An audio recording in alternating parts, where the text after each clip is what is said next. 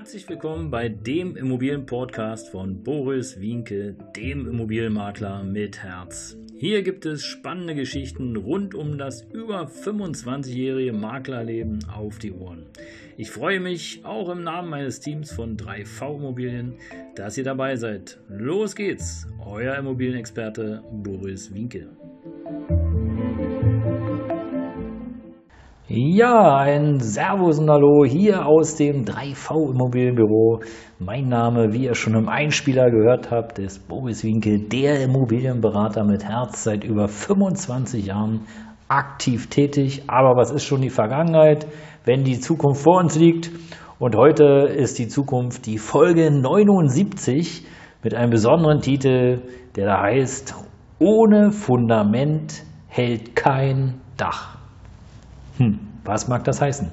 Es ist ein bisschen sinnbildlich gemeint, weil im Grunde genommen kann man einen Altbau auch ohne Fundament bauen, äh, auch wenn es vielleicht ein bisschen befremdlich klingt, weil viele, die sich so einen Hausbau oder Immobilienbau anschauen, die sehen ja erstmal unten den Keller bzw. die Bodenplatte, die dann als Fundament gilt. Aber es gibt es Tatsache, es gibt äh, Altbauten ohne Fundament und äh, nur so kleiner Schwank äh, ums Eck. Es gibt so Plattenfundamente, Steiffundamente und Punktfundamente. Aber was das genau ist und äh, was das bedeutet, wie es gebaut wird, ja, dafür ist der Podcast hier nicht da, sondern der Podcast hier des Immobilienberaters mit Herz ist, um zu belustigen, um zu unterhalten und um witzige Geschichten zu hören. Und ähm, ja, die Geschichte heute, die ist wirklich was Besonderes. Ich kann mich noch wie heute daran erinnern. Ich habe ein Grundstück verkauft in Berlin an einen ähm, ja, Südeuropäer aus dem Mittelmeerraum. Und äh, ja, in manchen Ländern, für die, die es vielleicht nicht wissen, gelten, gelten halt andere Gesetze. Also, da kaufst du ein Grundstück, auch mal über drei Ecken, und dann baust du halt drauf los. So wie es dir gefällt. Also einfach, okay, komm, wir wollen hier eine Etage, vielleicht noch einen Keller. Ach, Keller brauchen wir nicht, sondern wir bauen einfach drauf los und äh, es wird schon halten. Ach, und der Nachbar, der Freund der Familien, äh, das Familienoberhaupt und der und der, alle helfen uns und wir bauen dann eine schöne Hütte. In der Regel geht es auch gut, ohne Frage. Aber was im Mittelmeerraum gilt, gilt natürlich hier in Good Old Germany nicht. Hier müssen bestimmte Dinge eingehalten werden, äh, um überhaupt bauen zu dürfen. Ja, also du kannst hier nicht dir ein Grundstück kaufen und äh, dann direkt loslegen und äh, einfach bauen. Nee, nee, also du musst hier schon einen Bauantrag stellen beim ja, lokalen Bauamt und äh, dann wird erstmal geprüft, was darf denn da überhaupt drauf gebaut werden, welche Fläche darf bebaut werden und äh, in welche Höhe darf gebaut werden. Und ihr Lieben, ihr müsst euch mit dem Bauamt schon äh, gut stellen, weil äh, im Grunde genommen sind die am längeren Hebel. Wenn die deine Akte oder deinen Antrag in die Hand bekommen und feststellen, oh, ja, der, na, der hat mich ja vorhin angerufen und der hat mich so rund gemacht, ich glaube, die Akte wandert erstmal ganz nach unten. Dann, ja, dann schneidet ihr euch im Grunde genommen ans eigene Fleisch. Also insofern seid lieb zum Bauamt.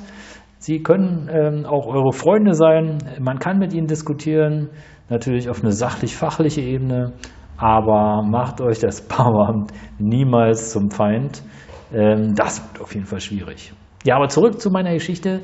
Der Herr, der hatte also das Grundstück gekauft, Richtung der Neuen Hagen oben raus, äh, Berlin, äh, Stadtgrenze und äh, wollte sich nicht belehren lassen. Er dachte einfach, okay, Mensch, komm, wir bauen einfach mal drauf los, so wie es bei mir in der Heimat auch üblich und äh, gängige Praxis ist. Und äh, ja, die ersten Schwierigkeiten hat er natürlich bekommen, äh, als es um die Erschließung ging.